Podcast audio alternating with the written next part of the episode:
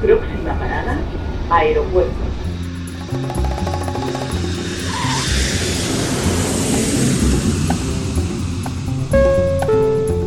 Salida del vuelo 948 con destino Aeropuerto Jazz Café. Debajo de sus asientos encontrarán un chaleco salvavidas. El vuelo 1230 con destino marcha La aproximación como número 1 de por izquierda rumbo 215 Por su propio interés, rogamos mantengan su... Aeropuerto Jazz Café.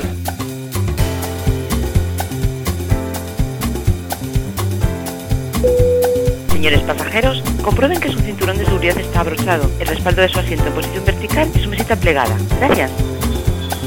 Aeropuerto Jazz Café. Un programa de altos vuelos con José Nebot.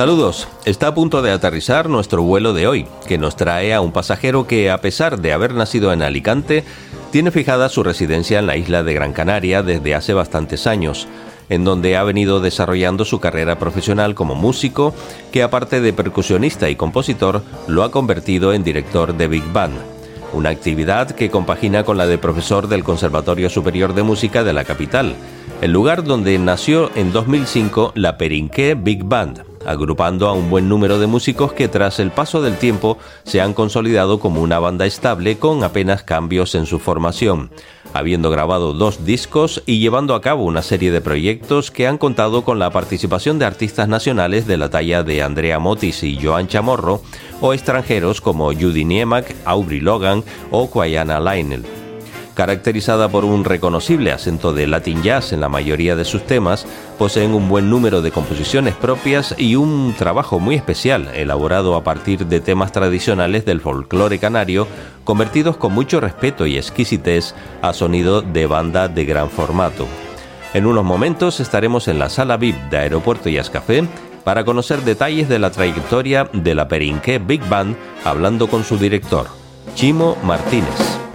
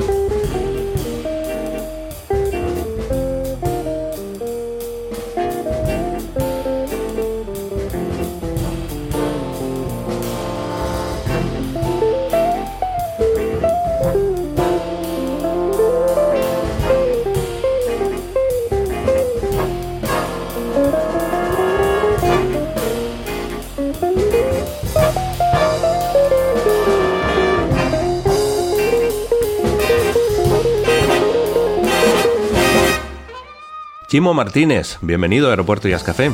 Buenos días, José. ¿Qué tal? ¿Cómo estás? Un placer conocerte, poder hablar contigo unos minutos y, y disfrutar de la música de la Perinqué Bing Band, que bueno, ya lleva un tiempo calladita. No sé si por culpa de la pandemia o ha habido más motivos. Bueno, realmente la pandemia no es lo que nos ha hecho parar a, a todo el mundo. La última vez que estuvimos eh, sobre el escenario fue justamente ahora, hace un año, acaba de hacer un año, que fue con Kiana Linel en el auditorio Alfredo Kraus en dos noches eh, que hicimos allí justamente el mes de febrero del año pasado. Y después teníamos previsto estrenar para celebrar nuestro 15 aniversario un nuevo espectáculo que lleva por nombre Fiebre de Mambo y que por las circunstancias hemos tenido que retrasar prácticamente un año. Eh, Sí que puedo adelantar que lo estrenamos justamente el 13 de marzo en el nuevo espacio Miller de Las Palmas de Gran Canaria. Pues bueno, el- lo que hubiese tenido que ser hace un año, eh, sobre el mes de mayo aproximadamente, pues se nos ha retrasado prácticamente 10 meses. A mí me gusta cuando hablamos de fecha recalcar que como este programa después se puede escuchar en cualquier momento más, más tarde, que, que bueno, que va a estar en el edificio Miller efectivamente el 13 de marzo de 2021. Eso Eh, es.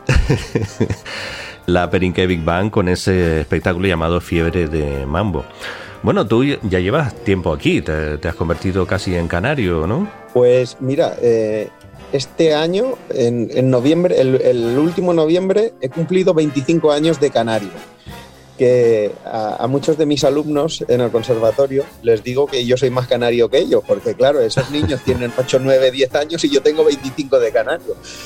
Y mm, afortunadamente eh, me vine, mira, pues las circunstancias de la vida para una época y, y poco a poco pues me enganché y se fue liando la cosa y al final 25 años encantado de vivir aquí, lleno de proyectos y de...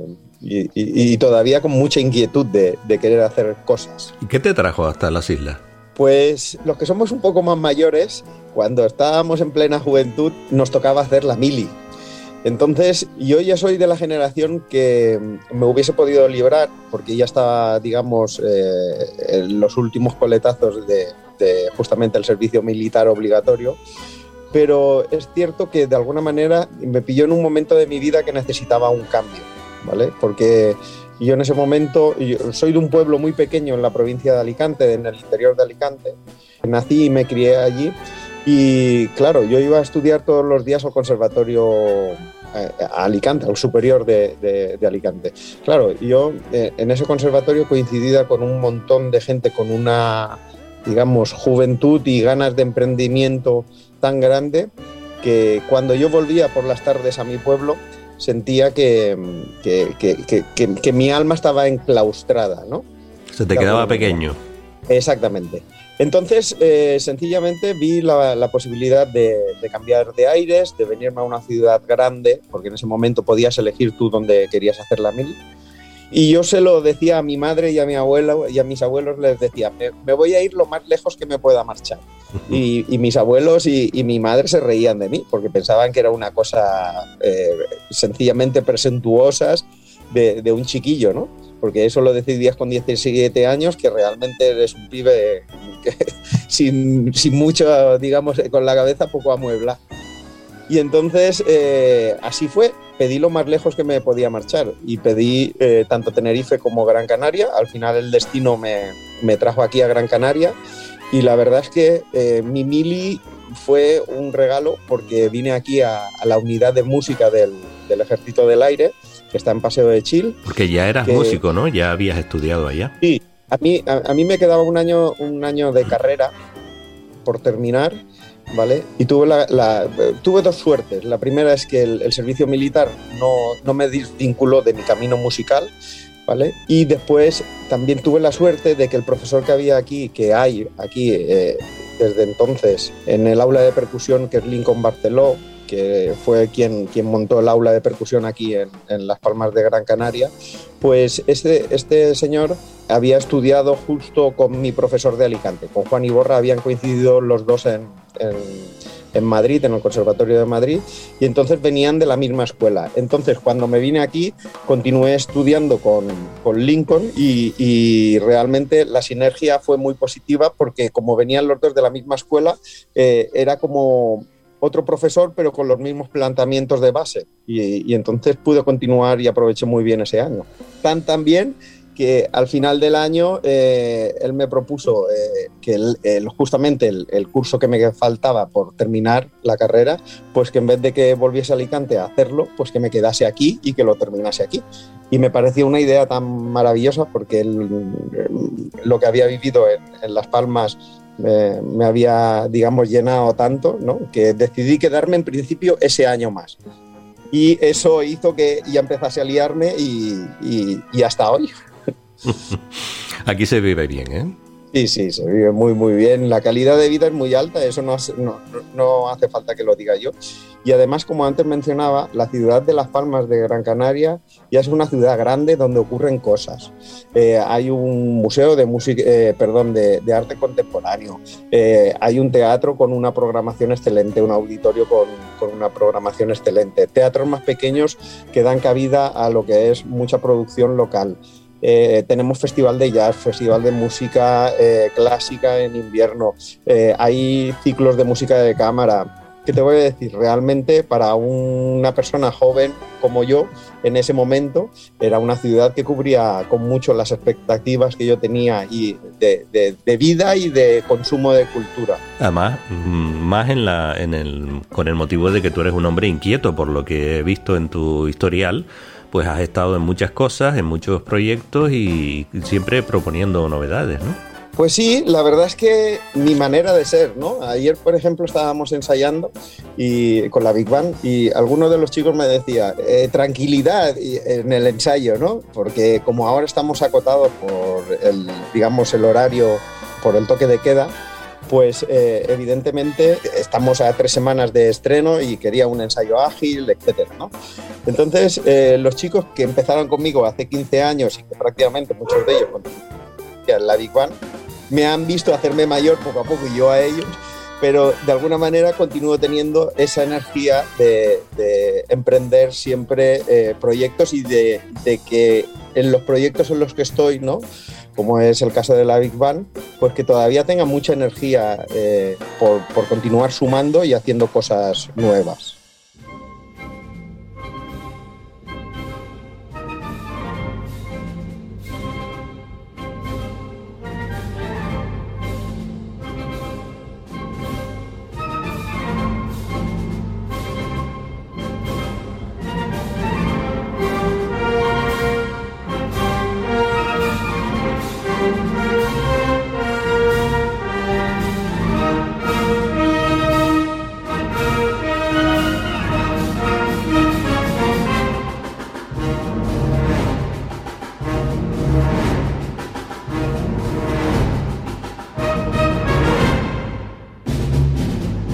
Has estado en, en, proyectos de música antigua también, ¿te, te atrae ese ámbito?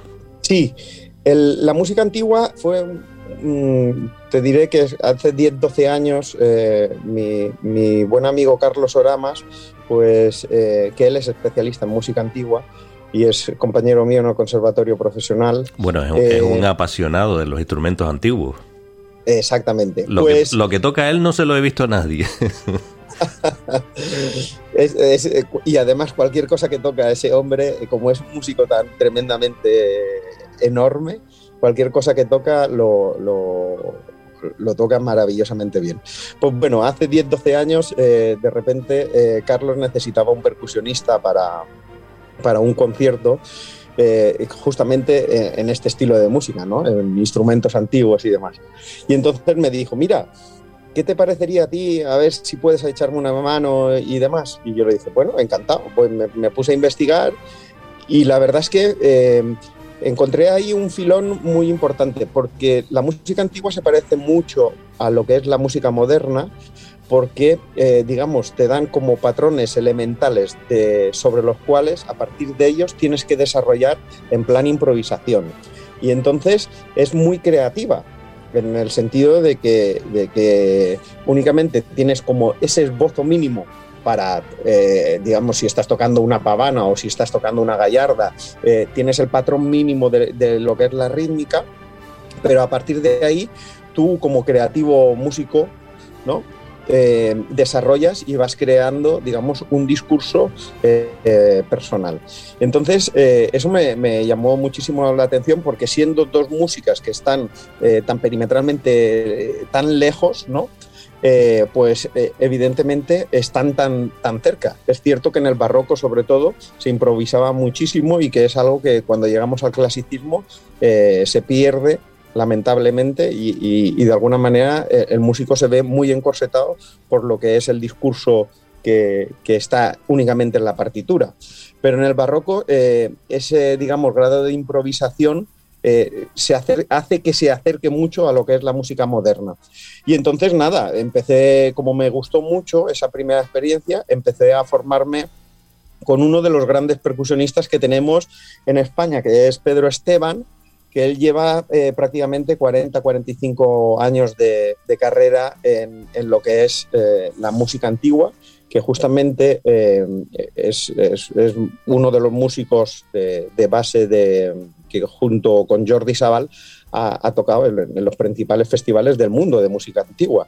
Y entonces pues empecé a formarme con este señor y, la verdad es que poco a poco eso también me ha, abierto puertas a, poder tocar pues con la Capilla Real de Las Palmas, con Magios, etcétera. La verdad es que grupos muy interesantes y que, y que se hace un tipo de música que a mí en particular me, me gusta muchísimo. Quizás el jazz es más divertido. Mira, eh, no sé, no, no, no sabría decirte. Eh, a mí me divierten ambas músicas por igual. Eh, en general me divierten casi todas las músicas. Hay algunas músicas que más y otras menos. Pero lo que es la música antigua y lo que es el jazz me divierten yo creo que por igual. ¿vale? Porque tienen una parte creativa muy, muy importante, como te estaba comentando. Evidentemente son distintas y las asumo como tal. Pero la parte de diversión yo es que soy de las personas que cualquier cosa que haga intento pasármelo bien, que creo que es uno de los leitmotivs de mi vida. De, haga lo que haga, disfrutar de ello. Y si encima pagan, pues tanto mejor.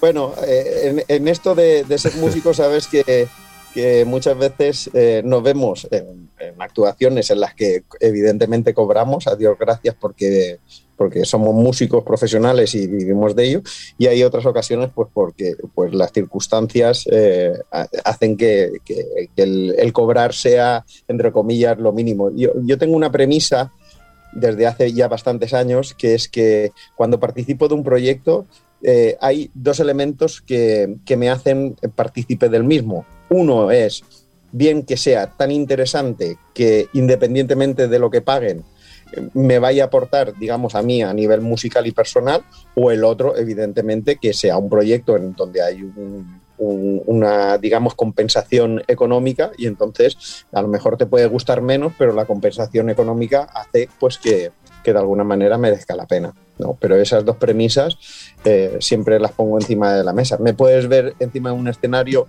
y a lo mejor no, no, cobro nada o casi nada, pero porque lo que se ocurre encima del escenario, con los músicos que voy a compartir escenario o lo que sea, me interesa tantísimo que no me importa tanto la parte económica.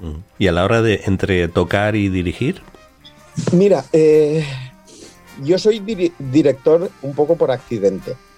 Digo esto porque realmente eh, hace 15, 16 años, cuando empezamos a, trabajar con la Big Band en el conservatorio, de los tres profesores que empezamos a, digamos, la actividad en ese momento de, lo que era la Big Band, pues eh, realmente a mí no me importaba dirigir o no dirigir. Eh, había, hay otro profesor que dijo que él no quería dirigir de ninguna de las maneras y el tercer profesor también dijo, bueno, a mí pues me da igual. Entonces ese primer año que montamos únicamente para la semana de actividades intensivas, eh, no sé si fueron dos o tres temas, pues él dirigió uno y yo dirigí dos, o, al revés, no recuerdo exactamente.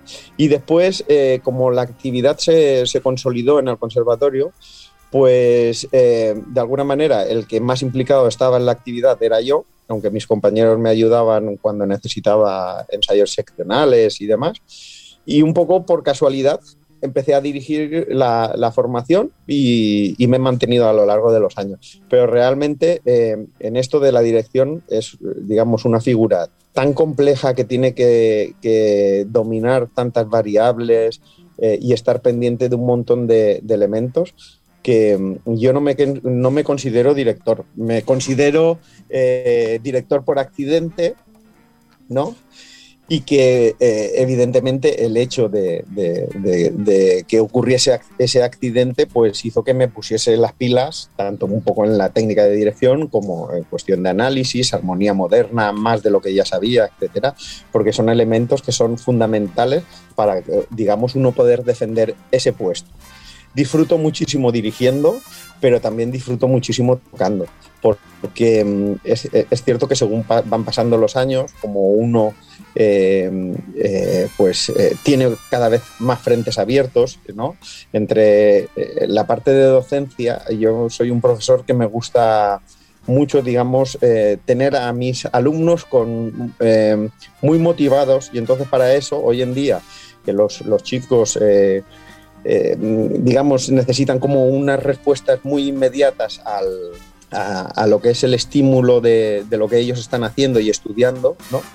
pues evidentemente tengo que currar mucho la parte de docencia para, para, que ese estímulo esté siempre presente. Y eso me quita mucho tiempo, digamos, mm, en el hecho de poder estudiar yo como instrumentista. ¿no? Pero la verdad es que eh, hace 10 días he estado eh, participando en conciertos escolares de la Orquesta Filarmónica y el hecho de tocar es una cosa que, que, que me llena tanto que, realmente yo soy músico. ¿no? Lo del director es por accidente, pero yo soy músico, he estudiado para música, para ser percusionista. Entonces, yo creo que eso es lo que más me llena.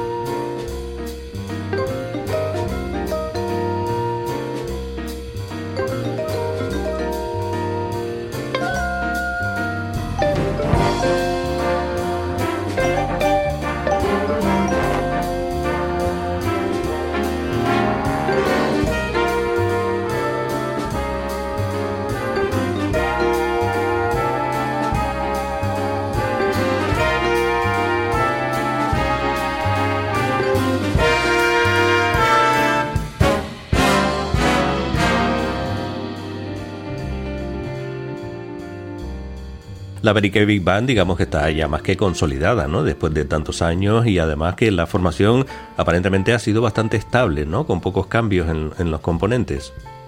Sí, eh, a ver, yo creo que el, en esto eh, realmente no hay un, un digamos, como eh, una norma que dictamine que después de siete años ya una formación está consolidada o después de doce, ¿no? Eh, es cierto que, nosotros llevamos eh, prácticamente casi 16 años de, actividad y actividad continuada. Los primeros años eh, sí nos preocupamos mucho en, en, que todo aquel que formase parte de la Perinqué, pues que tuviese un, un grado de formación importante en lo que es música moderna. ¿Por qué?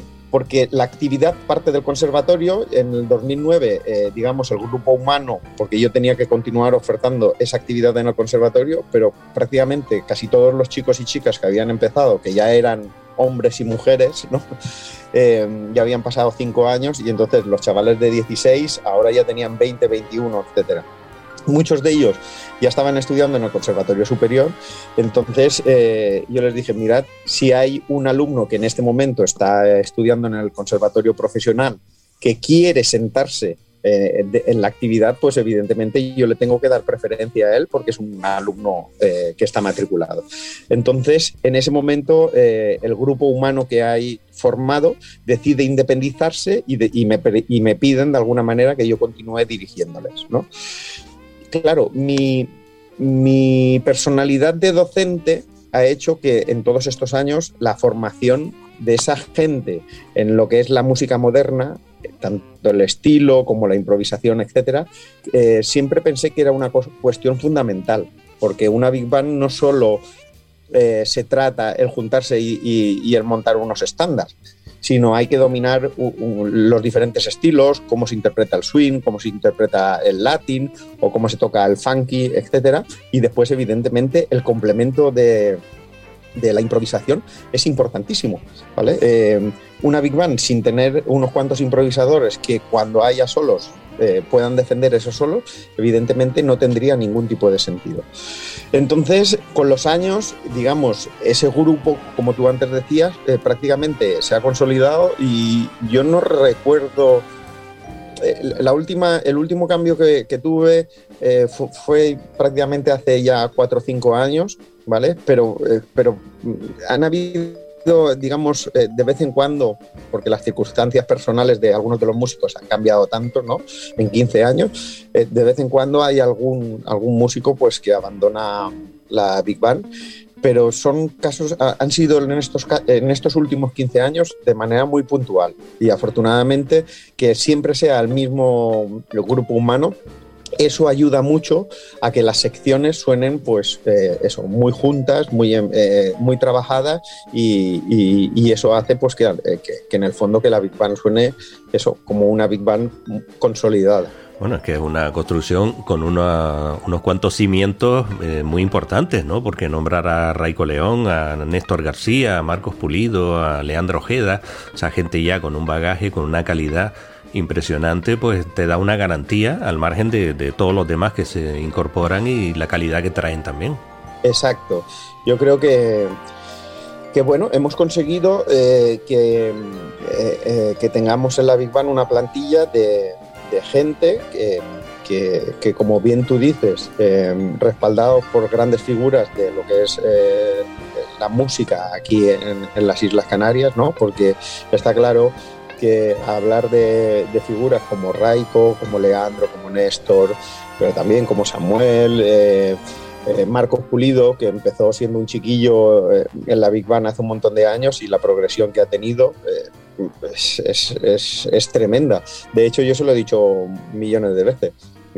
si en vez de vivir en Las Palmas vivieses en una ciudad en Estados Unidos, ¿vale?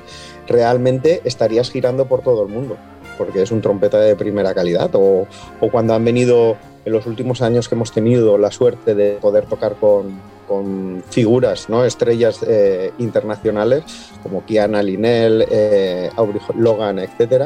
Cuando han escuchado tocar a Raiko, estas figuras han dicho, oh, este tío, este tío toca que te mueres. Bueno, de hecho, de hecho Aubrey Logan se lo llevó a Europa, ¿no? De gira. Ese, ese contacto que, que, de manera casual eh, hicimos cuando, cuando ella vino, pues eh, eh, ella no lo dudó. La siguiente gira que vino a Europa, pues eso, llamó a Raiko para que se fuese con él. Y después yo he hablado con ella y, se quedó encantadísima. Me decía, a mí que me gustan mucho los temas latín, ¿vale? Dice, ni en Estados Unidos ni en Europa he encontrado un pianista que lo que me hace Raiko me lo hagan los demás. Yo digo, es que no sabes tú la, la, la de noches que este hombre ha estado acompañando salsa, en, en, garitos pequeños, en orquesta de, de, verbena, etcétera. Y eso evidentemente le da unas tablas que, que, que, Raiko lo toca bien, sea lo que sea, tanto jazz como música latina o, o lo que sea. Lo que sea. La verdad es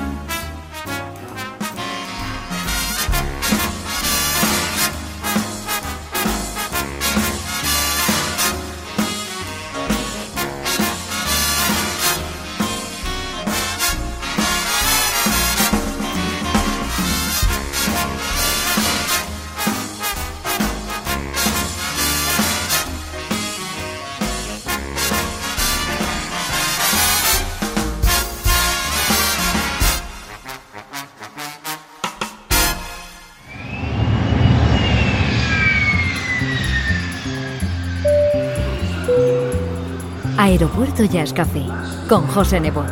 Soy Kike Perdomo. This is Bela Fleck from the Flecktone. Soy Paquito de Rivera. Richard Bona here. This is Herbie Hancock.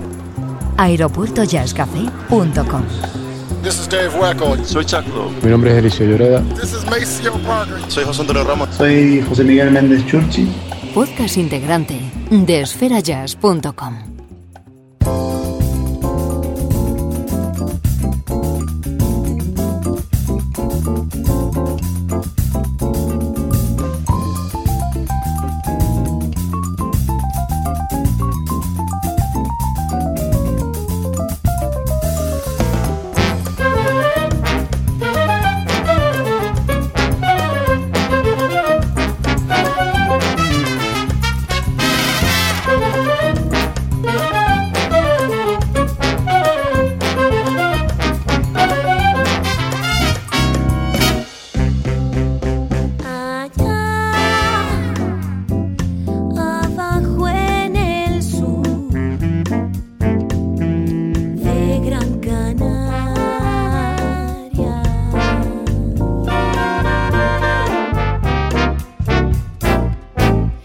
¿No es poco en 15 años dos discos solamente, Chimo?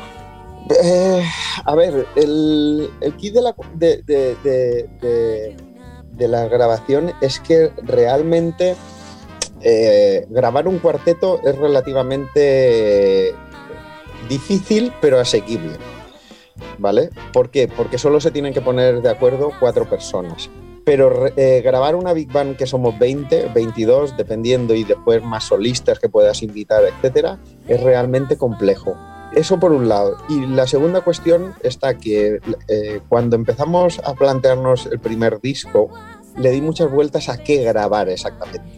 Porque eh, evidentemente em, tenía claro que mm, hacer un, disco de estándares no tenía sentido, porque cualquier Big Band americana o cualquier Big Band profesional de, centro de Europa, que hay Big Bands estupendísimas, pues evidentemente iban a tocar, o sea, ellos tocan mejor el swing que nosotros, sobre todo los americanos, porque es su música, es su música, su folclore es ese. Entonces, grabar un tema con temas de Duke Ellington, de, de, de o de quien fuese, realmente mm, para mí no tenía sentido. ¿Vale?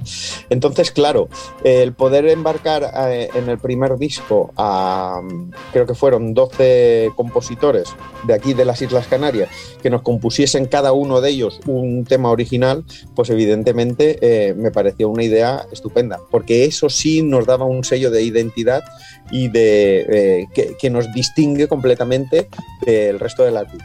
El disco que los dos discos que nosotros tenemos, esa música no la tiene ninguna, ninguna otra Big Band del mundo porque son, digamos, composiciones para. Entonces, aunar esos dos aspectos, es decir, eh, gente que te componga de manera original para grabar y después poder juntar a esos 20 músicos eh, para, digamos, eh, la grabación, créeme que, es complicado, es realmente complicado. Que hubiésemos podido grabar algo más, eso siempre, pero yo estoy contento. O sea, porque al final los discos, eh, aparte de que es lo que se quedará eh, en, en, al cabo de los años, ¿no? Eh, es cierto que, por ejemplo, en los dos últimos años, cuando han venido tanto Aubrey Logan como Kiana Linell, eh, lo que sí que hemos hecho ha sido grabaciones de esos conciertos y esos conciertos están editados en, en el YouTube, ¿vale? Que no son grabaciones al uso, porque una grabación existe a estudio, ¿no? Sino, pero en el fondo son conciertos en directo. Ahí no hay trampa ni cartón. Lo, como suena la Big Band es así, porque es un concierto que han ido a verlo 800 personas y, uno de los días eh, se ha grabado la imagen y el sonido. Eso, de alguna manera, podríamos casi calificarlo como si fuese un disco, lo que pasa en vez de en formato físico. Hoy en día, eh, como ha cambiado todo tanto, pues está en formato digital y está en, tanto en nuestra web colgado como en las redes sociales. En YouTube lo puedes encontrar esos dos conciertos prácticamente completos. ¿Y no valía la pena o no era posible haber sacado, por ejemplo, un CD del concierto de Aubrey Logan, haberlo convertido ese directo en, en un disco? Mira, eh, realmente los artistas internacionales, claro, de repente que a cualquiera de estas figuras les escriba un mail, un loco, eh, de, de, una isla allá perdida en el Atlántico, ¿no? En, en, en, en, la otra parte del mundo, ¿no? En Europa, eh, y que les diga, mira, tengo una Big Band, me gustaría que pudieses venir a hacer dos noches con nosotros en un ciclo que se llama Rincón del Jazz, etcétera y tal. Claro, cuando ellos reciben esto, eh, ellos no saben dónde vienen, ni saben cómo va a sonar la Big Band, ni nada por el estilo. Entonces, eh, eh, ellos no se pueden comprometer de alguna manera a, a vamos a hacer una grabación, eh, tal. ¿Por qué? Porque son figuras de primer nivel. Hasta que no llegan aquí, después del primer ensayo, escuchan la Big Band, porque lo que sí que me he preocupado mucho en estos años es que cada vez que viene una figura de estas, cuando ellos llegan, ya digamos, está todo súper bien montado y, y que desde, digamos, digamos, el, el, trabajo que hacemos con ellos únicamente es el de ensamblar un poco todos los elementos para, digamos, los finales, los principios, los tiempos, a ver si hay alguna parte en la que se para mitad de tema, cómo lo hacemos, eh, la cuestión de improvisaciones, etcétera, ¿vale? Pero que sea un trabajo fácil y cómodo para ellos. Claro, son figuras de primer nivel, ellos no pueden jugarse, digamos, el todo por el todo de, de no se arriesgan, sencillamente no se arriesgan. Mm. Pero yo de verdad, estoy satisfecho de que por lo menos tengamos esos documentos eh, en audio-vídeo, ¿vale? Porque, por ejemplo, eh, Kiana no tenía ningún, ninguna grabación con Big Bang. Ella, las grabaciones que tiene eh, son en formaciones más pequeñas. Y después, eh, Aubrey sí tenía alguna formación, eh, algunos vídeos con formación de Big Bang, pero es cierto que ella trajo aquí a, Las Palmas, trajo varios temas de su último disco que, pidió arreglos, digamos, que le hiciesen los arreglos para, para, esta ocasión y fuimos nosotros los primeros en estrenar es, esos arreglos en formato Big Bang. Entonces, yo estoy muy seguro que igual que cuando ella me mandaba los temas, yo buscaba información a ver si había alguna versión en internet de ese tema en formato Big Bang, ¿vale? A día de hoy que ella ha continuado girando y que, por ejemplo, cuando Raiko estuvo en la gira con ella, con Aubrey, eh, fueron a, creo que fue en Noruega, tocaron también con una Big Band y Raiko me decía, prácticamente hemos tocado el mismo repertorio que hicimos en Las Palmas. Yo estoy seguro que el director de allí buscaría o, o Aubrey le mandaría, mira, esta versión es la que vamos a tocar y le mandaría el vídeo nuestro seguro. Uh -huh. Entonces, no es un disco, pero hoy en día ya sabes tú que prácticamente los discos están desapareciendo, que ya no los podemos poner ni en el coche. Lo curioso es que esté volviendo el vinilo. Eso es, eso. Pero es que eh, yo creo que, que, ahí nos engañaron muchísimo, José. Eh, y, los que tenemos vinilos y tenemos CDs eh, y tenemos reproductor, reproductores de ambas cosas, eh, lo comprobamos a diario. La calidad que tienen los vinilos, aunque es una cosa que suena un poco a, a, digamos, a, a, cuento de hadas, ¿no? La calidad del vinilo con respecto al CD es, es espectacularmente, es, es, una pasada. Y ahora la calidad de cualquier CD con respecto a la música en MP3, que es lo que consume la gran mayoría de gente, pues eh, es, tan, tan enorme que, que nos hemos acostumbrado a una calidad tan pésima de lo que es el sonido ¿vale? Que, que, me parece muy bien que hayamos recuperado justamente los vinilos porque ganamos mucho en calidad de audio.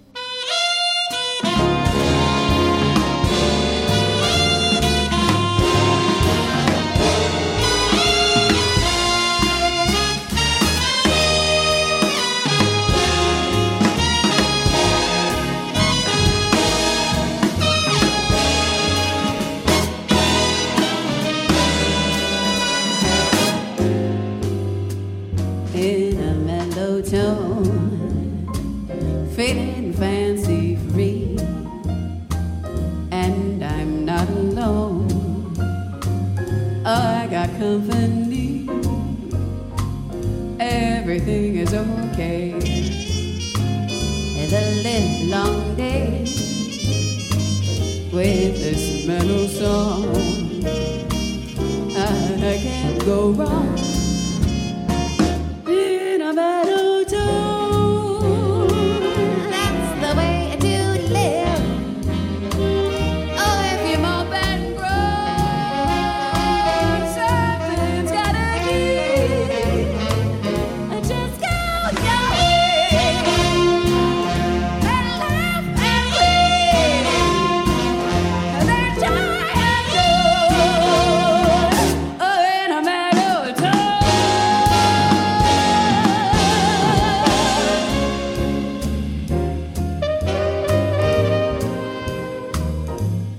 Los dos discos son bastante diferentes, ¿no? Aunque hay un acento bastante latino en, en la mayor parte de los temas, pero ese primer disco con composiciones propias eh, tiene bastante de swing y de latín pero ya luego en el segundo disco mm, se meten de lleno en el folclore canario para convertirlo en sonido Big Bang. Sí, eh, a ver, está claro que en el primer disco le dijimos, a cada compositor que hiciese lo que le apeteciese.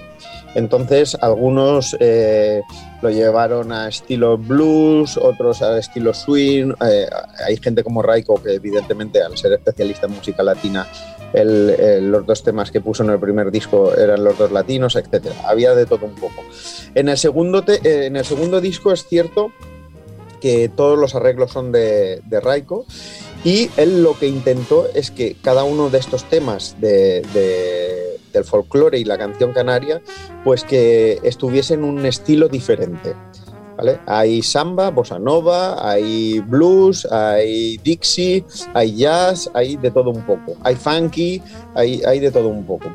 Y eh, de alguna manera, este, este segundo disco era, digamos, una cuestión muy arriesgada, en el sentido de, que todos los temas que hay en ese segundo disco, Madre Canaria, Mi Tierra Guanche, Más Palomas y tú, etcétera, son temas que todos, absolutamente todo el mundo aquí conoce muchísimo. Entonces, llevarlos a sonido Big Bang y no hacer, digamos, unos arreglos eh, exquisitos, realmente o, los haces exquisitos o es, si me perdonas, una cagada. Porque, porque es nuestra música, es la, música que hemos escuchado desde siempre, siendo pequeño, y en las romerías y en cualquier programa de folclore, eh, etc. Entonces, eh, pensábamos que únicamente, o, de las pocas personas que podían, digamos, eh, llevar esos temas a la excelencia, eh, eran justamente Raico León por la muchísima experiencia que él tiene eh, componiendo y arreglando temas, ¿no? Y me da la sensación de que hemos conseguido justamente en ese producto eso, un grado de excelencia muy alto para que todo aquel que lo haya escuchado, tanto aquí en las Islas Canarias como fuera de las islas, ¿no? Porque el, este segundo disco lo, giramos por, Palma de Mallorca en, en dos tres conciertos hace tres o cuatro años y la gente allí, claro, son, estos temas son tan, tan conocidos que incluso, eh, digamos, en, en, Palma de Mallorca la gran mayoría de ellos los conocían. Está claro que el tema La Aldea, ¿no? Porque es un tema menos conocido incluso para la gente de aquí, pero el Más Palomas y tú y, y Mi Tierra Guanche sí lo conocía todo el mundo. Y las Canarias. Islas Canarias también. Islas Canarias también. Y sí. por parte de folcloristas, de especialistas, de, de veteranos en del folclore, ¿recibiste algún tipo de crítica, ya sea positiva o negativa? Mira, eh, y yo creo que recordar que todas las críticas que hemos recibido eh, por parte de, de, la gente del folclore eh, han sido positivas. A ver, yo creo que, cuando ellos han escuchado el, el, disco, ¿vale? Se dan cuenta que es otra cosa diferente a lo que es el folclore en sí. ¿Vale? No tiene nada que ver, sino sencillamente es una evolución de esos temas que lo bueno que tienen es que cuando tú a uno de estos temas en un arreglo muy bueno eh, le das sonido de Big Bang, eh, consigues darle una dimensión internacional al tema. Porque el sonido de Big Bang es un sonido, eh, digamos, internacional. ¿Vale? El folclore está más localizado, ¿no? El folclore en Canarias utiliza estos instrumentos determinados, ¿vale? Pero el folclore en Burgos utiliza otros instrumentos completamente diferentes. Pero la Big Band en Burgos, en Canarias y en Nueva York es exactamente la misma formación. Por lo tanto, la dimensión de la sonoridad, cuando tú creas eh, esos arreglos, ¿vale? Esos temas, digamos, suben un escalón con respecto a, lo que es el grado expansivo del, del tema en sí. Entonces, en todo momento me da la sensación de que, de que los folcloristas lo han entendido de esa manera también, que es otra cosa, no, no, es, no es el folclore, sencillamente es un guiño eh, a, a, lo que es el folclore y la canción canaria, pero para nada, o sea, le tenemos, yo, yo creo que yo y, y, todos los miembros de la banda, tantísimo respeto a lo que es la música folclórica eh, en, en, todo su ámbito, que evidentemente la hemos tratado o hemos intentado tratarla con la máxima exquisitez. De todas formas, tú sabes que hay ya pues unos cuantos proyectos que han fusionado música eh, valiéndose de las raíces del folclore canario y eh, ahí están teniendo éxito también, o sea que estamos en plena revolución y además eh, mira la evolución que ha tenido el timple como instrumento también a lo largo de los últimos años. Exacto, no, no, yo pienso que, que los corsés y los clichés, afortunadamente en Canarias y en la gran mayoría de comunidades autónomas, pues nos los hemos ido quitando grande, eh, gracias a grandes valedores que fueron, del, eh, eh, fueron antes que nosotros. Está claro que José Antonio Ramos, pero Benito y otros muchos que evidentemente dieron ese grado, ¿no? ese punto de inflexión de, de, lo que era el folclore hasta ese momento y lo, lo derivaron a, al siguiente escalón. Entonces, yo creo que en general el público canario en ese sentido está, está, tiene muy buena educación eh, con respecto a, a, a esa fusión de, de elementos que viene haciéndose, como bien dices, desde hace muchos años.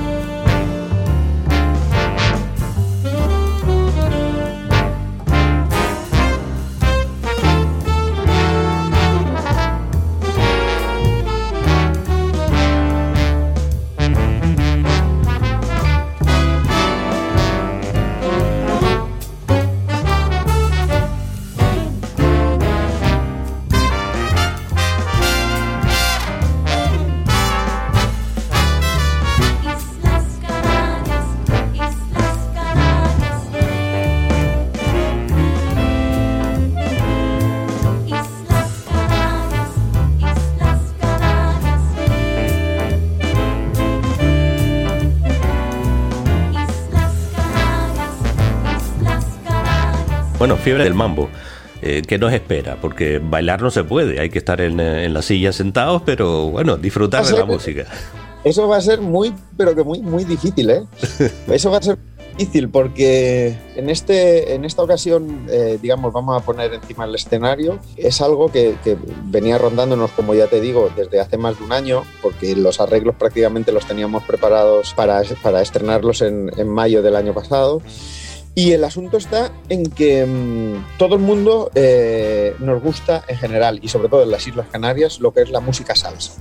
¿vale? Aquí hay grandes orquestas de, salsa y, y, afortunadamente cuando vamos a las, o, cuando íbamos hasta hace un año a las fiestas de los pueblos, ¿no? escuchábamos muchas orquestas que tocan salsa, aparte del merengue, evidentemente, pero es digamos una música que aquí está muy enraizada.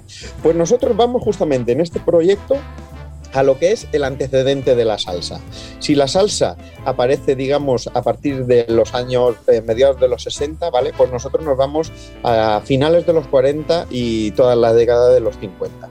Estamos hablando de hacerle un homenaje a la sala más icónica que hubo en Nueva York con respecto a este tipo de música, que es la sala Palladium, ¿vale? Que estaba justamente en, en la Gran Manzana y que eh, por allí ocurrió, digamos, una revolución eh, musical que justamente los, dueños de la sala empezaron, digamos, un día a la semana un poco de manera casual, como ocurren estas cosas, eh, pues a programar, digamos, a, bandas latinas.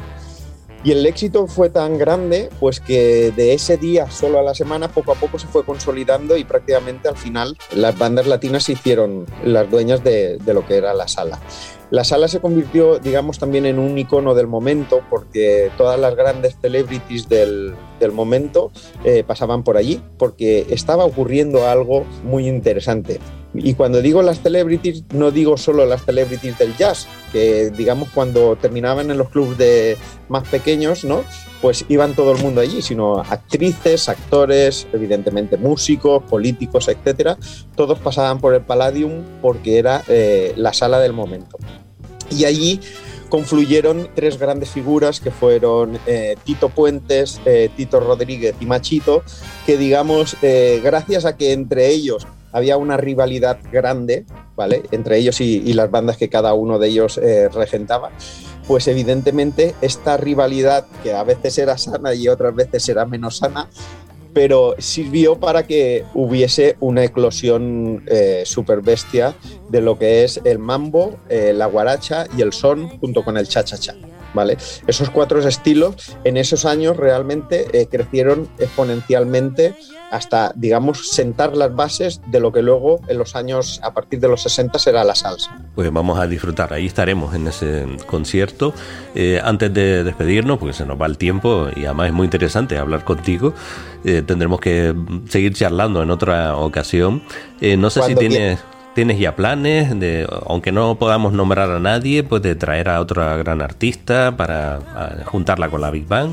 Mira, eh, justamente para octubre de, de, este año ya tenemos sobre la mesa una propuesta que me parece que si eh, las tres o cuatro últimas propuestas de artista internacional han sido interesantes, me parece que con este artista subimos un escalón ¿vale?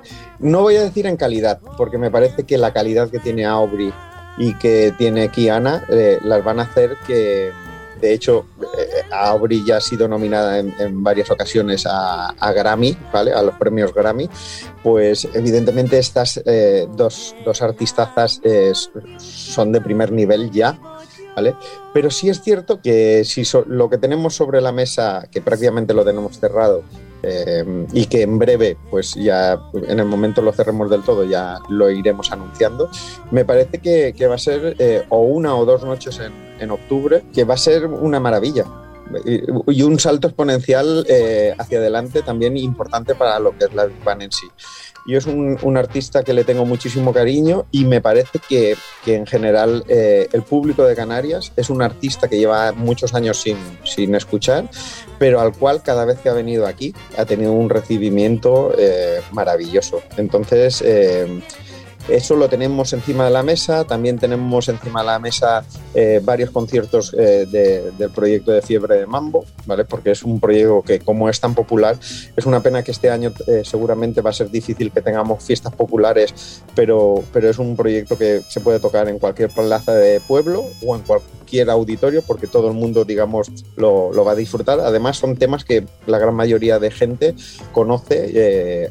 evidentemente, hay temas que te, que te suenan más en la oreja y hay otros que menos. Pero la gran mayoría de temas son muy conocidos porque eh, lograron tener mucha dimensión internacional. Y evidentemente me parece que el, esto es, el tercer disco de la Perinqué va a ser justamente este proyecto.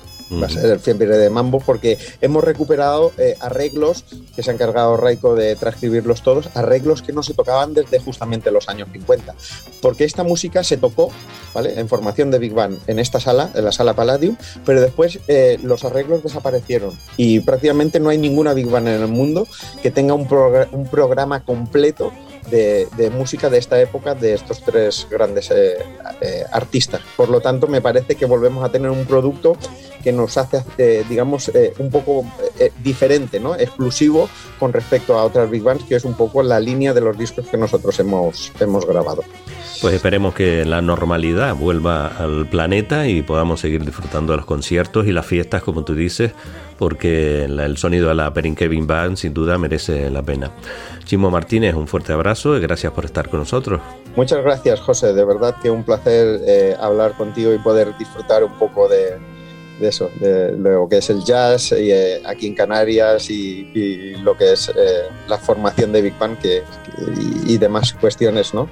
Que, que siempre está bien recordarlas y ponerlas en valor. Hasta pronto. Igualmente, amigo, un abrazo.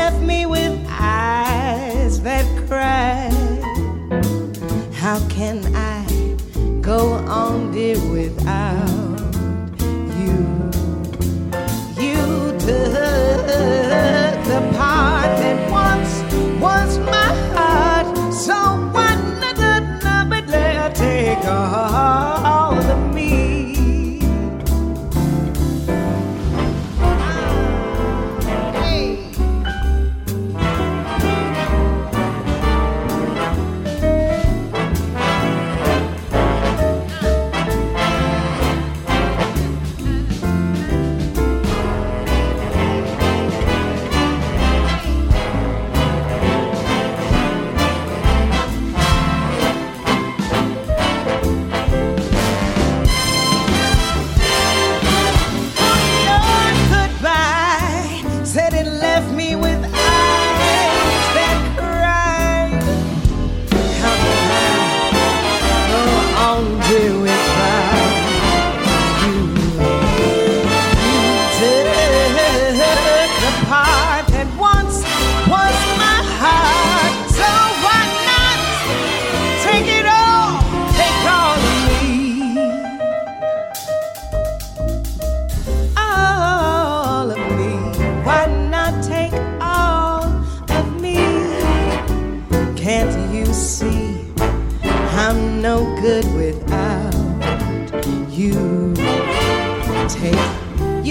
the part.